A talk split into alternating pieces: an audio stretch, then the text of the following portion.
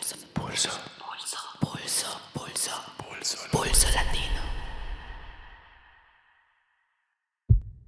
Caminhos Latinos.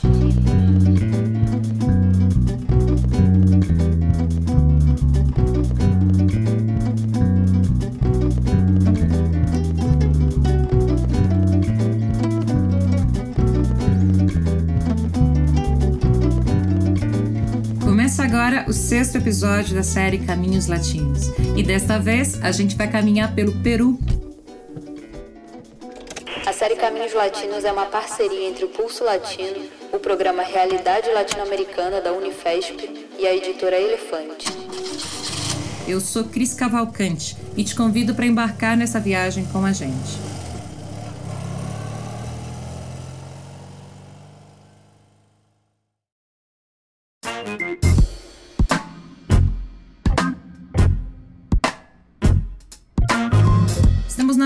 Do nosso caminho. Se você não ouviu os primeiros cinco episódios, você pode fazer a viagem do ponto de partida ou então armar o seu próprio itinerário pela América do Sul. Na primeira parte deste episódio, como já de costume, quem vai caminhar com a gente, nos contando um pouco da história do Peru, é o historiador e professor da Unifesp, Fábio Luiz Barbosa dos Santos. Na segunda parte, teremos uma entrevista com a socióloga e militante peruana Anaí Duran Guevara, professora da Faculdade de Ciências Sociais da Universidade Nacional Maior de São Marcos, Lima, Peru, também coordenadora de Relações Internacionais do Movimento Nuevo Peru e autora, entre outras obras, do livro La Irrupción del Movimiento Cocalero em Peru, publicado pelo Fundo Editorial da Universidade Nacional Maior de São Marcos. A série Caminhos Latinos vem sendo construída com um grande esforço militante pelo coletivo do Pulso Latino e vários parceiros e apoiadores. Quer contribuir com esse projeto? Siga o Pulso Latino nas redes sociais, escreve pra gente, indique nosso trabalho para os seus amigos e, claro, não deixe de nos escutar pelo seu aplicativo de podcast favorito. Então vamos ao episódio. Primeiro, um mergulho na história peruana e, em seguida, a entrevista com a Anaí, que será conduzida por um de nossos apoiadores, Danilo Assis Clímaco.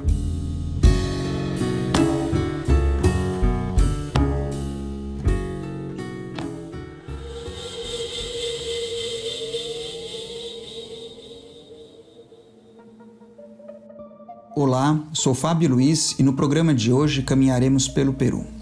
Quais as particularidades mais importantes para entender a história e os dilemas atuais desse país? Eu vou destacar três: as lutas indígenas e camponesas, o APRA e o governo militar de Velasco Alvarado entre 68 e 75 e o legado do fujimorismo no final do século XX.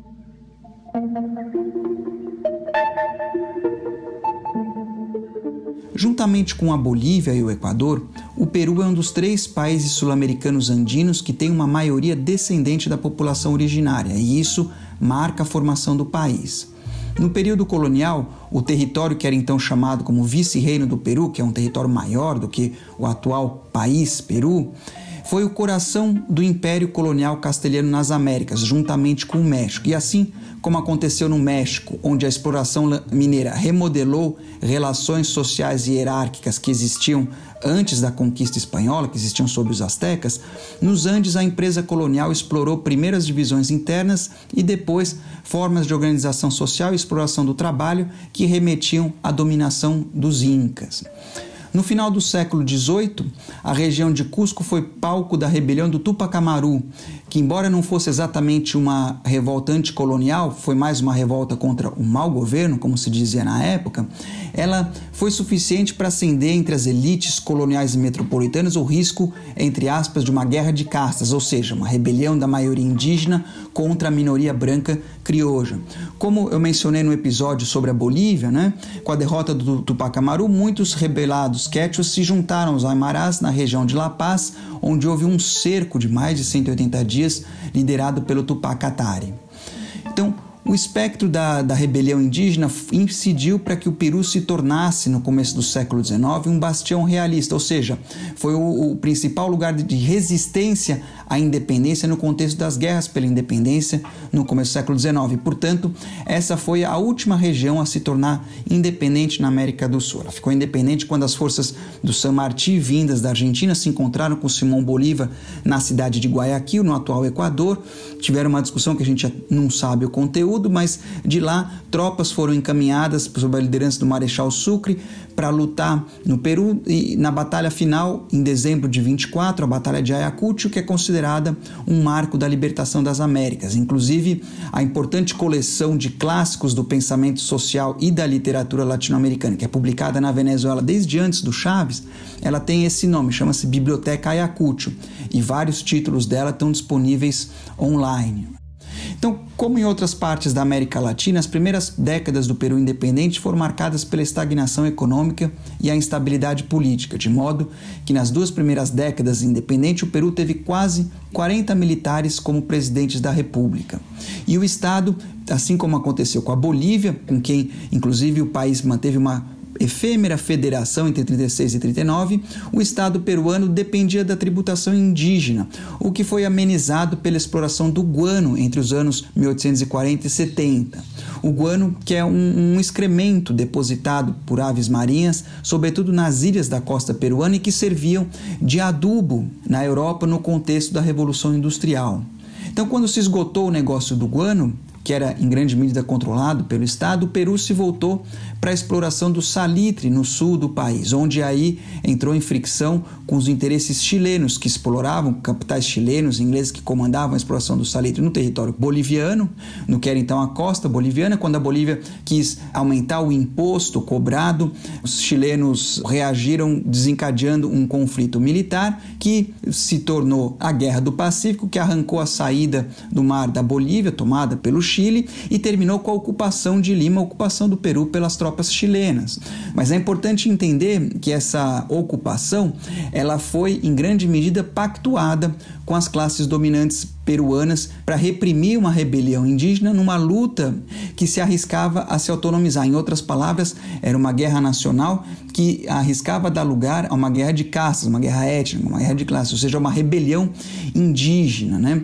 No momento que no Peru, assim como acontecia na Bolívia, poucos soldados se identificavam como peruanos, ao contrário do Chile, o que tem a ver com o centralismo autoritário que caracterizou a formação desse Estado né, sob o Diego Portales. De modo que um, um general francês que relata ter visitado hospitais de guerra chilenos e peruanos no, nesse contexto, ele perguntava para os peruanos por que você luta? E eles diziam pelo Dom Nicolás, Dom Miguel, enquanto que os chilenos respondiam por mi pátria general. Então, essa derrota e a ocupação do país com a cumplicidade das elites criojas teve um impacto político e cultural muito importante, porque já no final do século XIX emergiu uma corrente de pensamento no Peru que vai identificar a formação da nação com a afirmação do indígena na contramão das teorias racistas e de branqueamento populacional que estavam em voga em todo o continente associavam o branco, o europeu, à civilização, em oposição ao nativo ao negro que era identificado com a barbárie. Então, Manuel González Prada foi pioneiro nessa direção, mas nos anos 20 o Peru produziu um dos maiores intelectuais marxistas da América Latina, né? o José Carlos Mariátegui, que, entre outros feitos intelectuais, articulou a questão indígena e a questão agrária, por exemplo, nos seus famosos sete ensaios sobre a realidade peruana. Mariátegui, que também sugeriu de modo pioneiro na América Latina que não havia uma burguesia nativa, uma burguesia nacional com quem os peruanos pudessem contar para construir uma nação e que, portanto, a nação teria que ser construída contra a burguesia peruana.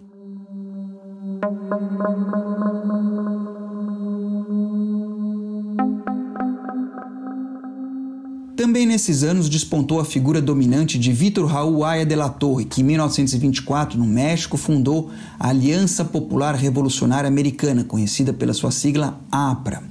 Originalmente, o APRA nasceu como uma organização antiimperialista influenciada pelo clima do movimento da reforma universitária que eclodiu em Córdoba em 18, 1918 e se espalhou pela América Latina. Uma reforma que só não teve grande impacto no Brasil pelo simples fato de que aqui a gente não tinha universidade, enquanto no Peru, por exemplo, a Universidade de São Marcos funciona continuamente desde o século XVI. Depois, o APRA evoluiu para se tornar o principal partido peruano, na verdade, o dínamo central da política peruana durante o século XX. Mais do que um partido, o caráter totalizador da organização aprista fez com que a sua militância tivesse os contornos de uma espécie de fraternidade religiosa. E o partido inicialmente se implantou com mais força nas áreas no norte do Peru, onde havia maiores relações capitalistas, né? mas logo se tornou uma organização de escopo nacional. E essa capacidade de integração do APRA desafiou ao longo do século XX a fragmentada e impotente burguesia peruana, de modo que a gente pode dizer que parte do dilema peruano no século XX foi o impasse entre as debilidades da burguesia nacional e os limites do APRA para formar uma nação. Então, embora nos primeiros anos o APRA tentasse desencadear insurreições para tomar o poder, o que lhe valeu uma hostilidade duradoura das Forças Armadas, durante a Guerra Fria o partido abandonou as posições anti-imperialistas e se converteu num partido convencional guiado pelo Aya de la Torre e a sua ambição de se tornar presidente da República. Então, de modo que nos anos 60, no contexto então de aguçamento das lutas sociais em todo o continente depois da Revolução Cubana, o partido passou a ser favorecido pelos Estados Unidos, que buscavam então aliados moderados, né, no contexto da Aliança para o Progresso, na perspectiva de avançar algum nível de reforma para prevenir a revolução. E de fato, o Peru viveu uma experiência de mudança social importante de cima para baixo, mas bastante diferente do caminho visualizado pelos Estados Unidos. Desde os anos 50 era perceptível uma, uma, uma, espécie de crise de hegemonia entre as classes dominantes do país, que se expressou no impasse nas eleições de 62, quando Aya de la Torre foi o candidato mais votado, mas os militares vetaram que ele assumisse a presidência. Né? O desenlace dessa situação implicou na convocação de outras eleições vencidas pelo arquiteto Belaún de Terry Terry, que inclusive contou com o apoio dos comunistas nessa eleição e avançou, inclusive, medidas de reforma agrária inspiradas no programa da Aliança para o Progresso.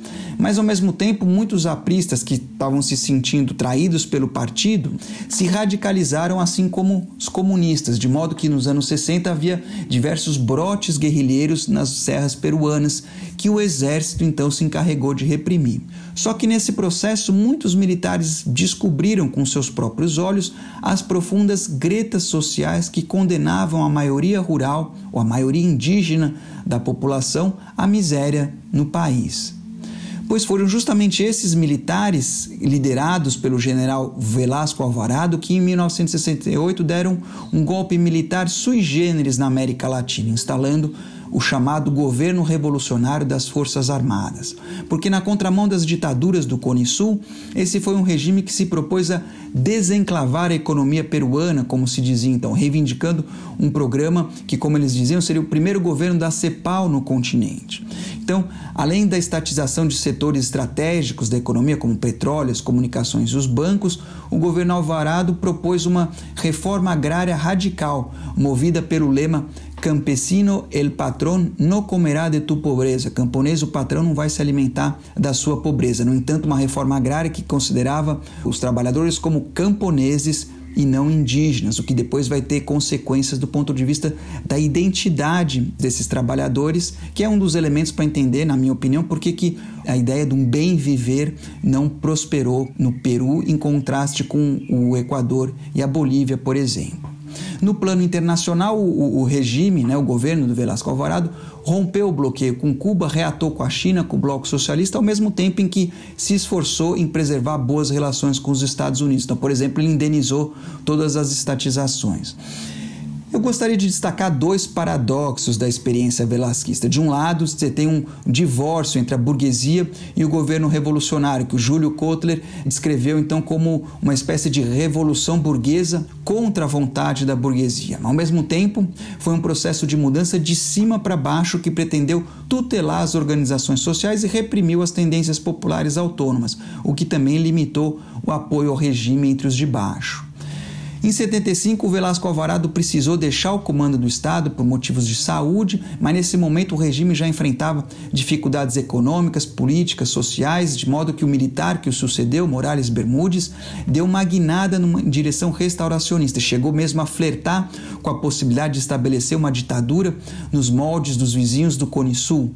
No entanto, ele enfrentou uma importante resistência popular e é interessante pontuar que um dos efeitos do governo Velasco Alvarado foi justamente potenciar de diversas maneiras a organização e combatividade popular. Por exemplo, desde a organização da periferia urbana, em, por exemplo, em Víger Salvador, na, na, periferia de Lima, as lutas agrárias e também o sindicalismo, já que nesse período se construíram mais sindicatos do que em toda a história anterior do país. Então, de modo que houve uma poderosa resistência a essa, esse, esse impulso restauracionista do regime, uma resistência que culminou numa greve geral em julho de 77 e que levou os militares militares a buscarem uma saída negociada com os partidos convencionais, inclusive com o APRA. Foi o momento em que os militares e o APRA fizeram as pazes. Uma Assembleia Constituinte foi convocada em 78, depois eleições que, numa ironia da história, foram vencidas pelo Belaún de Terra, e o mesmo que tinha sido derrubado em 68 pelos militares, né? que então voltou pelas urnas 12 anos depois. Naquele momento, a esquerda peruana estava entre as mais organizadas e combativas da América Latina. Por exemplo, na Constituinte, a esquerda teve cerca de um terço dos votos e, e elegeu, por exemplo, Hugo Blanco, que é provavelmente um dos trotskistas que mais votação já recebeu na história, né? um importante ex-líder guerrilheiro, vinculado ao movimento camponês e assim por diante. Mas esses votos foram divididos entre diversas organizações que não se unificaram nas eleições de 80, mas que depois formaram o que ficou conhecido como a Esquerda Unida, que logo se consolidou como a segunda força do país depois do APRA. Em 83, a Esquerda Unida venceu as eleições em Lima, fazendo de Alfredo Barrantes o primeiro prefeito socialista das Américas, como se dizia então. As eleições presidenciais seguintes, em 85, foram vencidas por Alan Garcia, que se tornou o mais jovem presidente da história do país. O Alan Garcia, que se anunciava como uma espécie de reencarnação do falecido Aya de la Torre. Então, foi um paradoxo, porque poucos anos depois da morte do seu líder, Aya de la Torre, o APRA finalmente chegou ao poder numa eleição em que a esquerda unida ficou em segundo lugar, o Barrantes ficou em segundo lugar. Naquele momento, a esquerda peruana era considerada uma das mais poderosas do continente e o seu futuro parecia promissor. Afinal, a gente deve lembrar, o país era presidido por um partido que era filiado à Internacional Socialista, o APRA, e tinha como principal força de oposição uma frente partidária, a esquerda, além de ter movimentos guerrilheiros num contexto em que essa forma de luta estava extinta na América do Sul, com exceção da Colômbia. E de fato, a esquerda unida e Barrantes eram vistos e se viam como favoritos à sucessão de Garcia em 90. No entanto, logo a frente se esfacelou e quem venceu aquelas eleições foi um azarão até então desconhecido que teve uma meteórica ascensão na reta final, o Alberto Fujimori. E desde então, mais do que as eleições, a esquerda perdeu a iniciativa política. O que, que aconteceu?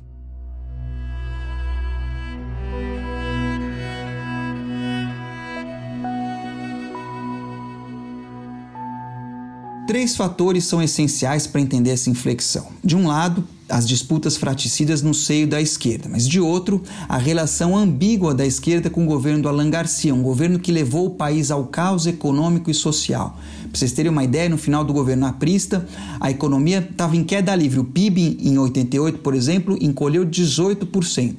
O país enfrentava uma hiperinflação que em 90 ultrapassou 7 mil por cento, estava isolado pelas finanças internacionais e também pelas finanças domésticas, por causa de medidas ambivalentes que ele tentou tomar, como uma fracassada tentativa de nacionalizar o sistema bancário, mas uma tentativa que contou com a simpatia da esquerda, apesar do oportunismo e da demagogia que sempre marcaram a figura do Alan Garcia.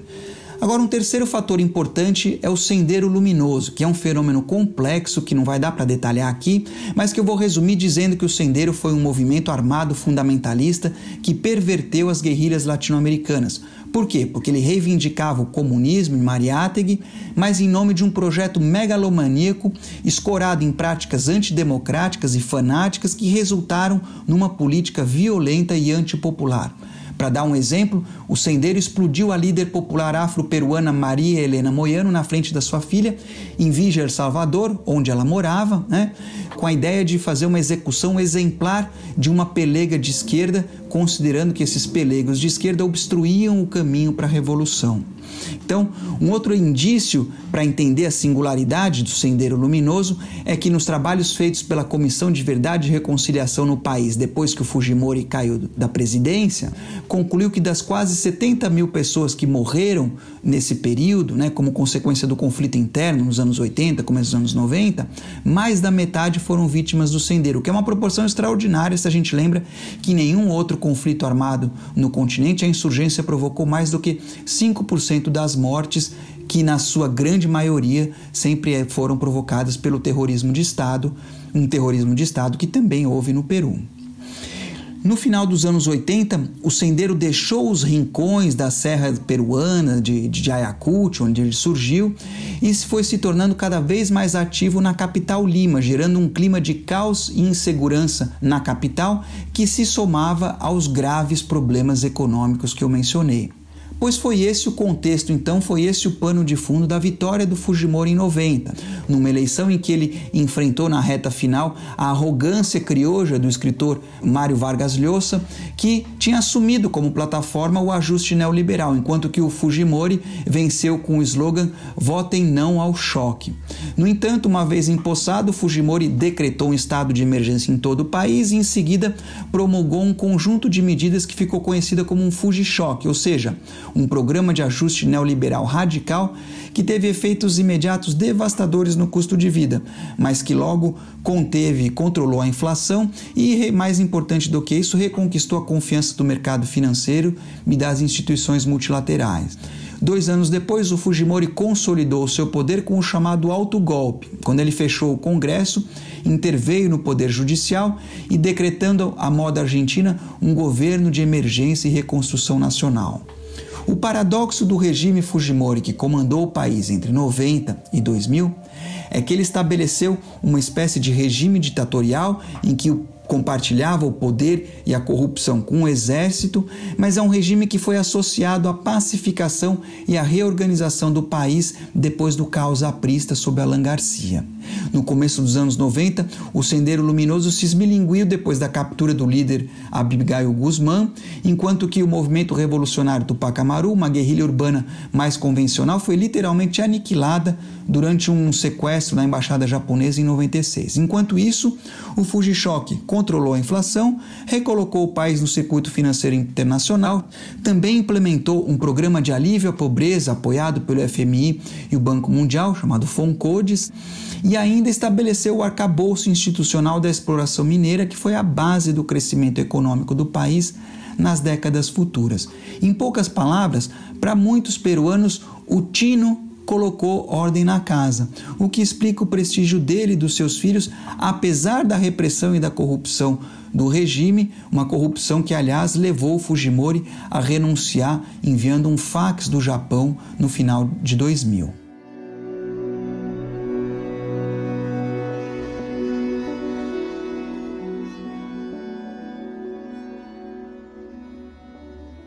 É possível dizer que, mais do que por ordem na casa, o período Fujimori também estabeleceu as balizas em que se move a, a, a sociedade peruana desde então. Então, depois do Fujimori, para além das alternâncias políticas, todos os presidentes se elegeram em oposição aos seus antecessores, mas todos seguiram a trilha fujimorista, articulando neoliberalismo, extrativismo mineiro, livre comércio, corrupção, trabalho informal, economia delitiva e narcotráfico. Do ponto de vista, o Peru então se afirma como uma economia aberta, baseada na exportação de minérios, que é potenciada por investimentos internacionais que são atraídas pelas baixas exigências fiscais, ambientais e trabalhistas do país. Atualmente, o Peru é o maior produtor mundial de prata e está entre os cinco maiores produtores de zinco, estanho, chumbo, cobre e ouro. Ouro que estima-se que o país tenha cerca de 40% das reservas mundiais. Então, o outro lado do extrativismo é uma extraordinária resistência popular que barrou vários projetos, mas que até o momento não coagulou um projeto nacional alternativo.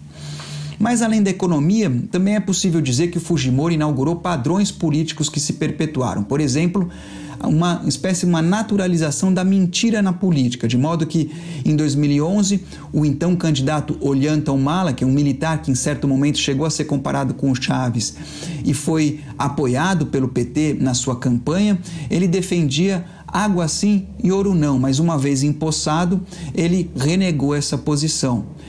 Então, uma consequência dessa corrosão política, da legitimidade da política institucional, é que desde os militares no Peru nenhum presidente elegeu seu sucessor.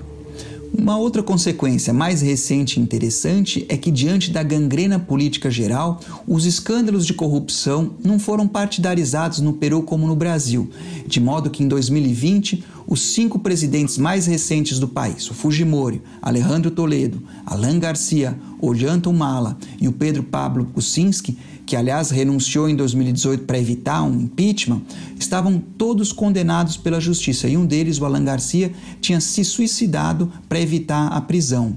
Vale lembrar que o Peru é o país onde Odebrecht mais fez negócios na América Latina durante as gestões petistas, juntamente com a Venezuela. Inclusive, a Odebrecht presenteou a cidade de Lima com uma réplica do Cristo Redentor Carioca, que os peruanos então apelidaram como o Cristo de lo Robado. E quais as alternativas de mudança que emergem nesse cenário? Antes de discutir esses e outros assuntos com a Anaí Duran, eu só quero lembrar a vocês que nas últimas eleições presidenciais em 2016, uma frente de esquerda liderada pela jovem Verônica Mendonça quase chegou ao segundo turno.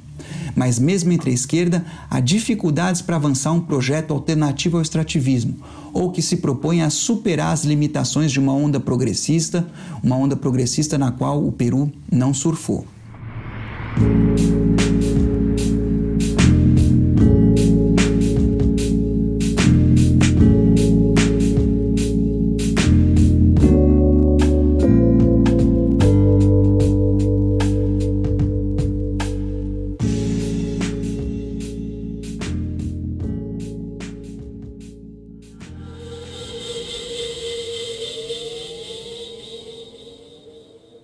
Tardes, Anaí.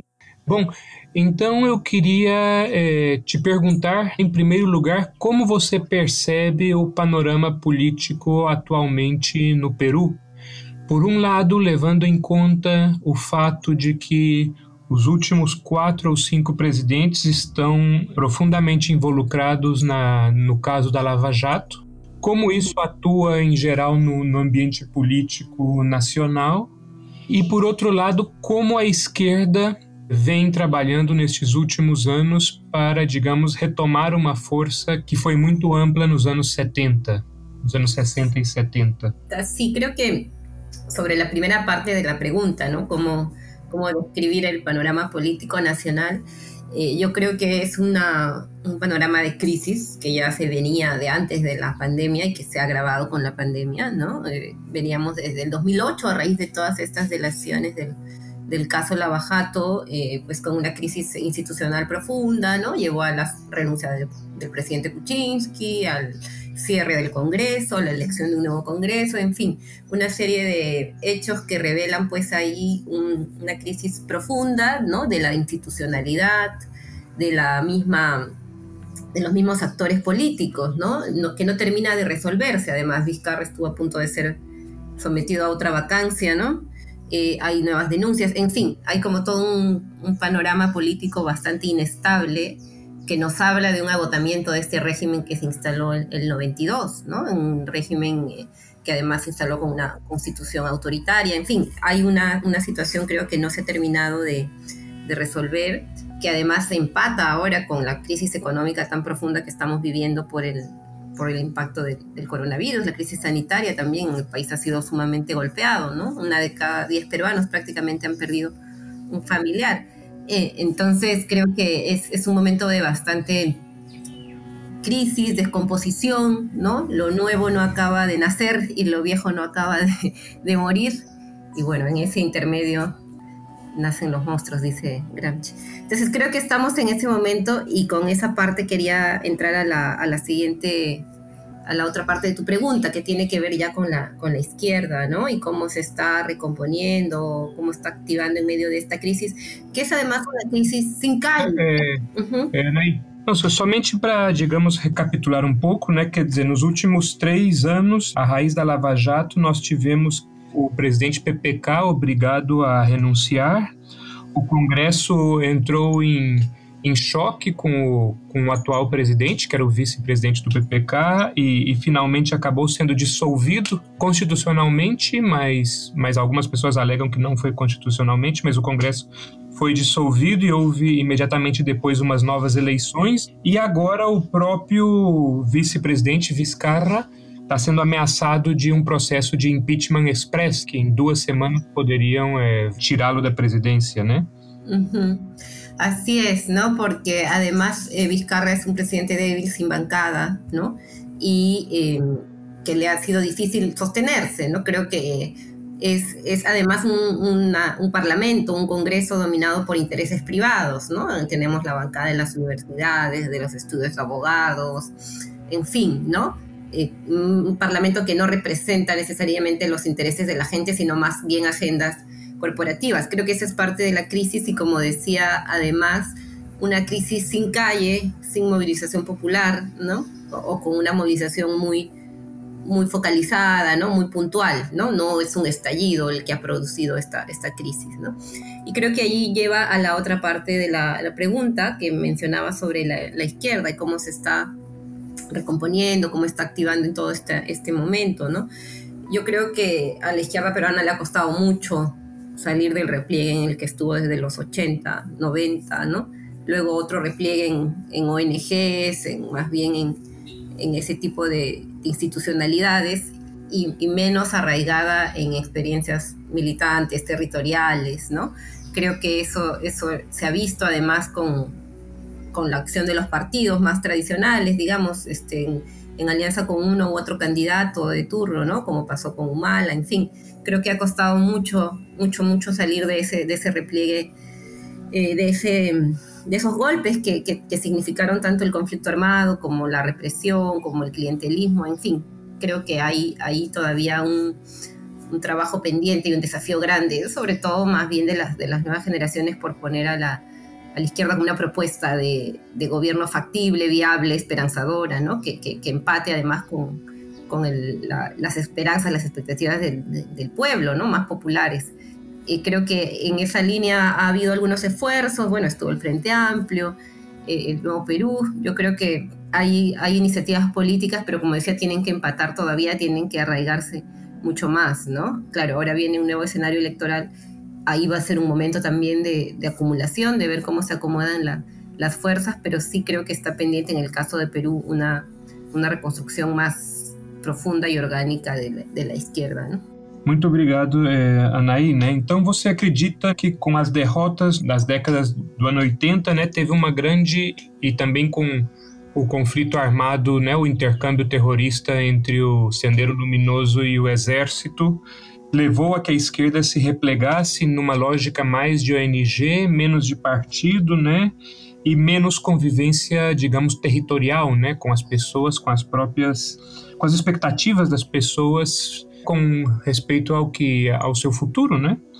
E você falou também, né, que quer dizer, você tem um congresso muito forte em termos de universidades, em termos de advogados, a partir de interesses concretos e não a partir de partidos políticos, né? Sendo fruto, claro, do, de como o Fujimori reorganizou é, a lógica política no, no país, né? Impondo uma constituição que ainda é, é a constituição vigente, né? Que é algo realmente extraordinário, né? Que haja uma ditadura, que essa ditadura imponha uma constituição e que essa constituição não seja revogada após a ditadura, né? Um fato quase, bom, não sei se inédito, mas muito raro, inclusive na, na América Latina, né? E falando também do parlamento, né, nós temos também uma esquerda muito autoritária no parlamento, né? Nós temos dois grandes líderes de esquerda, né? Um, quer dizer, ou que supostamente se dizem de esquerdas ou nacionalistas, é, nacionalistas, patriotas, né? É, um deles é o, o, irmão do Mala, né? O Antauro Mala, que atualmente está preso porque ele fez um, um levantamento contra uma base é, do exército e foi responsável pela morte de, de alguns soldados. E ele, no entanto, é, um, é, é, líder de um partido político que tem expressão importante no Congresso Nacional e também o Daniel Urresti, né, que é um, um militar linha dura, né, que se diz nacionalista, que, que está acusado por duas mulheres de, de estupro, né, e eles, no entanto, têm uma forte base, né, na, em alguns setores da política, é, não sei, não sei setores populacionais no Peru, né, principalmente talvez no sul do país. Como você percebe, digamos, essas forças autoritárias de esquerda e como elas podem dificultar os esforços de outros grupos de esquerda de raiz mais democrática de, de actuarem y de se expandirem? Mm, bueno, a ver, hay que diferenciar, ¿no? Yo creo que Urresti no lo consideraría para nada de, de, izquierda, aunque sí de arraigo popular, ¿no? Es una, lo, lo veo más cercano en todo caso al campo del, del fujimorismo, ¿no? De, este, de estos sectores populares eh, disconformes con el establishment político, ¿no? Muy críticos con toda la, ¿no? la, la, clase política, la, la, clase empresarial, muy antisistema, ¿no? en un sentido mucho menos, menos en clave eh, antineoliberal y más en una clave reactiva, ¿no? y muy reaccionario además, ¿no? en términos de, de, de, aliarse y estar cercano con grupos evangélicos, con mis hijos no te metas, ¿no? Creo que Urresti, Pepe Luna, el Fujimorismo hacen parte de una representación de los sectores populares urbanos, sobre todo, ¿no? Eh, muy, muy, muy conformes, por un lado, con el modelo económico, pero muy críticos y cuestionadores, sí, con toda esta, eh, con una agenda más de, derechos, ¿no? De hecho, Urresti, de hecho, el militar, ¿no? Viene de, de, la, del conflicto armado, ¿no? El conflicto armado interno, él fue ahí general y tiene juicios abiertos, ¿no? Entonces creo que a él lo pondría como parte del voto popular, sí, pero no en el campo de, de la izquierda, ¿no? Para nada, ¿no? De hecho, él es muy antiizquierda también. En el caso de Antauro Malas sí creo que es distinto, ¿no? En el caso de Antauro él proviene más bien, antes que izquierda, para no hablar de izquierda-derecha en términos eh, solo ideológicos, viene más bien de este campo nacional nacionalista, ¿no? Que, que, su hermano también reivindicó en algún momento, ¿no? De militares, de recuperar los recursos, en fin, ¿no? Y creo que sorpresivamente en estas elecciones complementarias que hubieron en diciembre terminó recogiendo eh, el voto popular, sobre todo del sur andino, ¿no? Más rural, digamos, ¿no? Entonces sí es, es otra línea de representación eh, que además... Eh, otros partidos como el Frente Amplio no llegaron a, recoger. ¿no? Entonces creo que sí hay eh, quizá ir, más allá del, del, voto ideológico izquierda y derecha y mirar cómo están votando los sectores populares, ¿no? Y ahí sí creo que encaja muy bien eh, Urresti por un lado, representando estos sectores populares urbanos, como es urbano marginales, desfavorecidos del modelo, muy disconformes con todo eh, con todo este manejo, pero muy reactivos también en términos de, derechos. Más, más cercanos a grupos evangélicos, etcétera, ¿no? Y por otro lado, este voto crítico, nacionalista también de Antauro Humala, eh, que creo que se nutre de eh, propuestas muy facilistas como pena de muerte a los corruptos, en fin, ¿no? Creo que ambos espacios están representando un malestar enorme de, los sectores populares. Que no, no está siendo eh, encausado todavía en, propuestas de gobierno más sensatas, digamos, en términos de, un programa y, una agenda que por un lado garantice cambios de fondo en el modelo económico. Esto hablabas de la constitución del 93, efectivamente esa constitución es la del Fujimorismo. Creo que solo Chile, Chile y Perú tienen mantenían estas constituciones, mantienen, ¿no? Tampoco en Chile se ha cambiado todavía, aunque ya hay un referéndum para, convocado para este, para este mes, ¿no? Entonces sí creo que hay ahí este, la, necesidad de, cómo ir empatando, cómo ir trabajando con el voto de los sectores populares, ¿no? Y dentro de esos sectores populares ir eh, consiguiendo el, tema de la representación desde la izquierda, ¿no? O Peru é um país com uma enorme quantidade de conflitos sociais, principalmente de forças populares contra o, o neoextrativismo, né? E no entanto, né, essa enorme quantidade de conflitos sociais não tem uma grande articulação entre si e também não tem uma grande articulação com os partidos de esquerda. nós temos, bom, digamos, dois partidos de esquerda mais fortes atuais no Peru a nível nacional, o Frente Amplio e o Novo Peru, com duas grandes lideranças, e no entanto não há uma grande articulação tampouco entre esses dois partidos e as bases que estão em lutas. E também é, outra coisa que eu percebi nesses anos aqui no Peru é que algumas das bases que tinham inicialmente contato com, com o Novo Peru ou contato com o Frente Amplio, também estavam um pouco decepcionados pelos trabalhos como congressistas, como deputados, dos e das representantes dos dois partidos, né, por terem se apartado das lutas dos conflitos sociais, digamos assim, territoriais.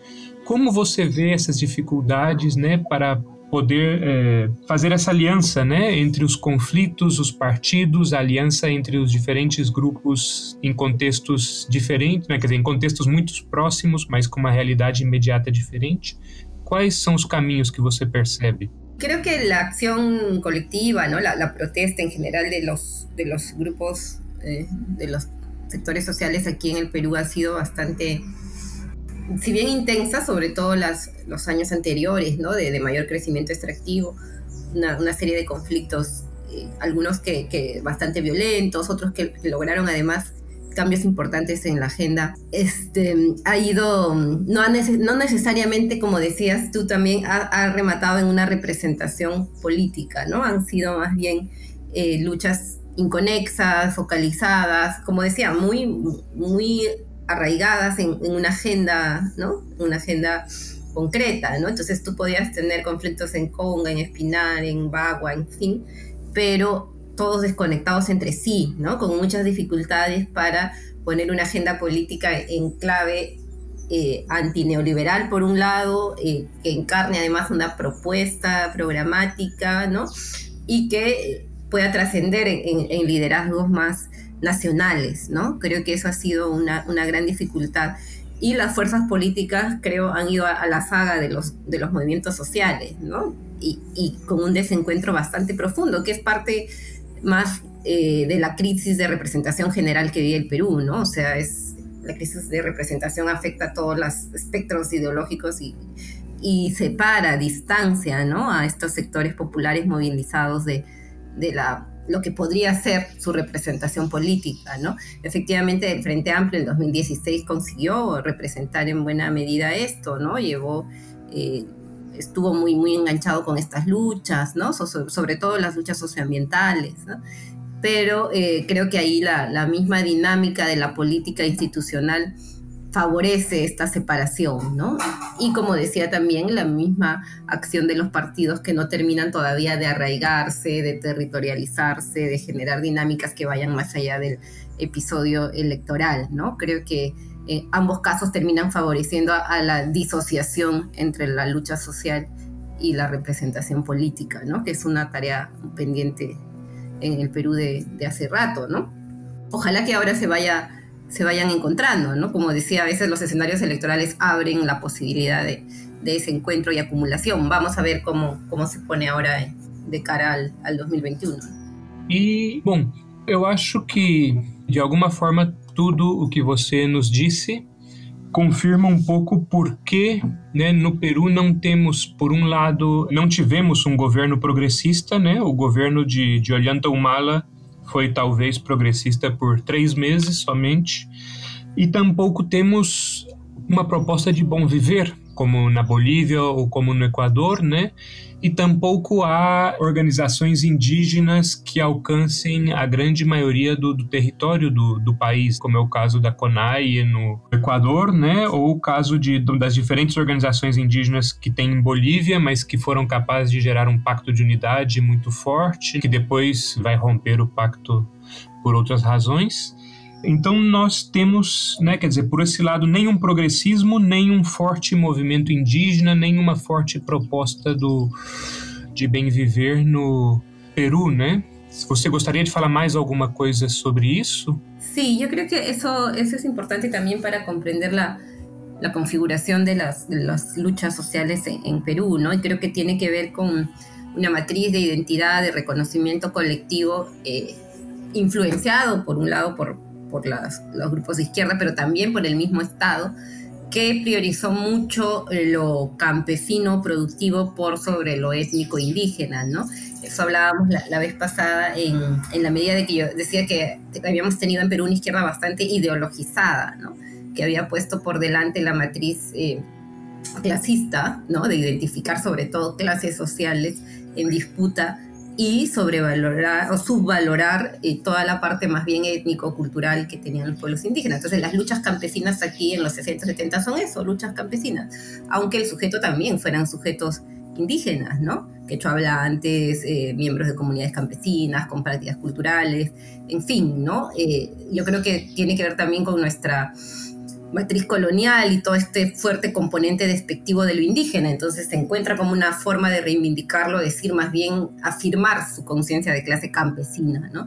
Y bueno, bueno, el, gobierno de Velasco Alvarado luego, que es un gobierno reformista, nacionalista, también afirma eso, ¿no? Y hace, crea las comunidades campesinas, refuerza todo este, este tema del, del campesinismo, ¿no? Entonces, como digo, el sujeto del, cambio social en el campo, etcétera, va a ser sobre todo el sujeto campesino, ¿no?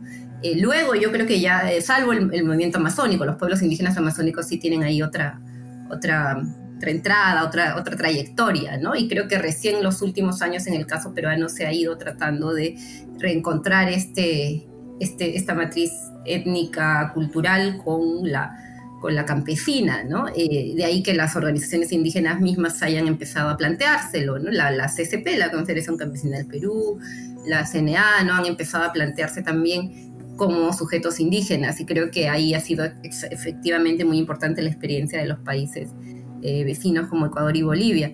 Y también creo que ha habido un, esfuerzo desde el Estado de cooptar todos estos, eh, estos intentos, ¿no? De, de apropiárselos, ¿no? Lo vimos con Toledo, y, el IACAR INDEPA, lo hemos visto luego con estas reformas a medias del Ministerio de Cultura, en fin, creo que hay todavía aquí en, el caso peruano y en, las organizaciones indígenas campesinas esta, esta necesidad de, proyectar eh, una propuesta de buen vivir, por ejemplo, ¿no? de ir comunicando, de ir afirmando esta, esta parte más eh, originaria de su, de su identidad y de sus propuestas. ¿no? Sim, entendo, né? Os povos amazônicos, né, estão mais organizados a nível nacional, mas têm uma dificuldade territorial muito mais ampla, né? Além de que são em menor números, né? Os, os povos quechuas e aimaras são um número muito maior e estão, estão mais próximos entre si, mas não geraram grandes organizações como os amazônicos, né? E, e os povos andinos sim teriam, digamos, uma capacidade de incidência popular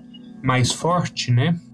Claro, en el caso de los pueblos amazónicos también es, otra trayectoria de, organización y de lucha, en tanto ellos no, sufren el sistema de hacienda, por ejemplo, ¿no? que sí afecta a todas las comunidades campesinas, indígenas, quechuas y aymaras. ¿no? Entonces creo que eso marca mucho, su proceso organizativo va siendo más autonómico, territorial, eh, afirmativo por, por su misma vínculos históricos ¿no? con el territorio, en fin, ¿no? tienen otra otra ruta organizativa, como decía, más de reconocer la identidad étnica desde un inicio, que es distinto a la experiencia de los pueblos quechas y aymaras, que sí sufren toda la, colonización, el sistema de haciendas mucho más fuertemente, ¿no? Entonces, y la, la, afirmación en la comunidad campesina, en el trabajo productivo campesino, es finalmente una salida para, para encontrar derechos, ¿no? La otra salida es lo que hablábamos de la cholificación también, o sea, la, las clases populares rurales encuentran una forma de afirmarse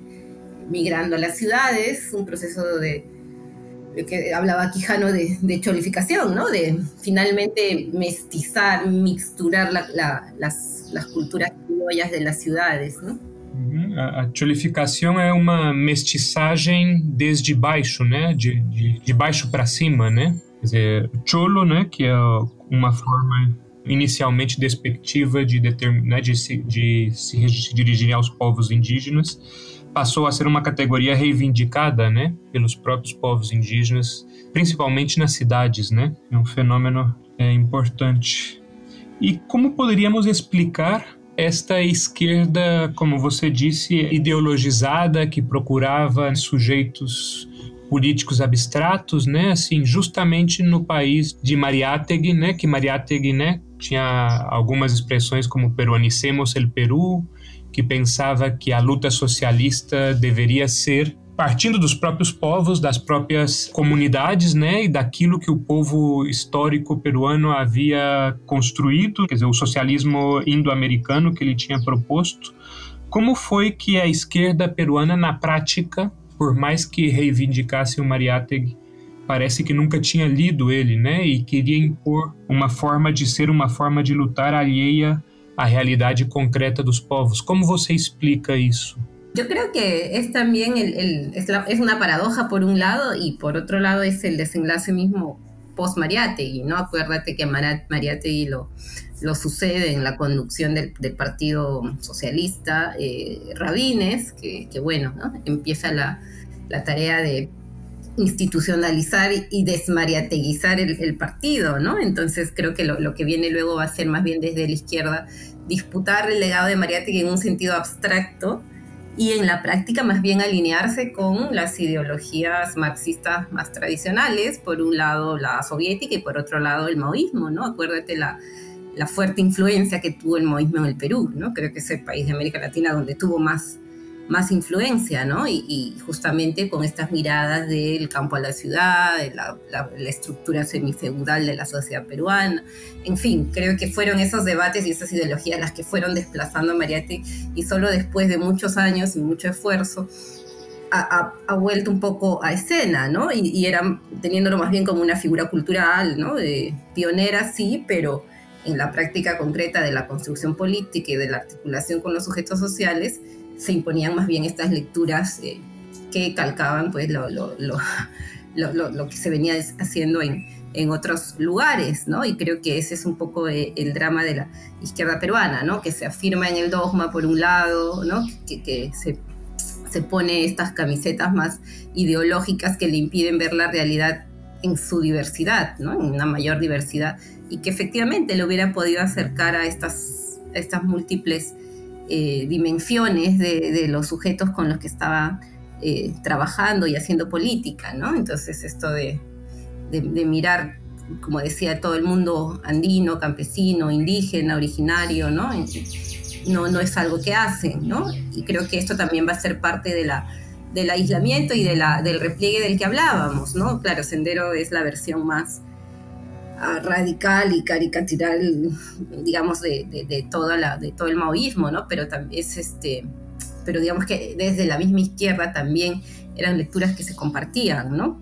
Y no hablo de, hablo, hablo de esta mirada del, del, campesino por sobre cualquier otro sujeto, ¿no? Entonces creo que sí es un momento de... Eh, es una paradoja en términos de lo que tú dices, ¿no? Efectivamente, Mariátegui todo su, su esfuerzo por plantear un socialismo indoamericano, su, su pelea con la, con la Comité, etcétera, y terminamos teniendo una izquierda muy ideologizada, ¿no? Muy, muy cerrada en términos de discusión dogmática, ¿no? Sim, sem dúvida é um paradoxo com resultados tristes, né? Em todo caso, você acredita que há uma esquerda é, consciente de todos esses fatos e que está atuando em consequência? Você acha que, que nos próximos anos essa nova compreensão da realidade por parte da, das esquerdas deve produzir vitórias no campo popular? Como você percebe? Pues yo, yo esperaría que sí, ¿no? Y quisiera que sí también, porque yo también participo de, la política militante, ¿no? Eh, creo que sí, efectivamente hay una mejor comprensión, hay, hay también, creo que la, toda la crisis de las ideologías, todo esta, esto que ha vivido no solo el Perú, el mundo, ¿no? Ha llevado a, a replantearse una serie de, cosas, a volver la mirada también sobre nosotros mismos. Creo que esta vuelta a Mariátegui es bastante saludable en organizaciones políticas nuevas, ¿no? Ahora lo que hace falta sí es, arraigarse, ¿no? La, la, historia es duración, decía Mariátegui. Entonces tenemos que, estos grupos que estamos tratando de, de renovar la izquierda, de poder construir cosas nuevas, pues también no solamente quedarse en las lecturas, sino también, como decía al comienzo, arraigarse y encontrarse con, con un trabajo mucho más territorial, este, orgánico, ¿no? Creo que eso es lo, lo que está presentándose ahorita como, como un desafío. Sí, creo que ha habido un proceso desde la izquierda de de poder eh, profundizar lecturas, enriquecerlas, ¿no? salir del dogmatismo, de la ideologización, ¿no? avanzar en una mayor heterodoxia, que era que, también parte de nuestro legado mariateguista, creo que sí hay eso, eh, pero también creo que todavía eh, en el términos de construcción política esto está en un momento bastante incipiente, ¿no? Entonces creo que esos dos procesos deben, deben avanzarse y, vamos a ver si efectivamente traen cambios profundos, ¿no? Bom, Anaí, muito obrigado. Esperemos então continue esse fortalecimento da esquerda no país. Mm, gracias a ustedes.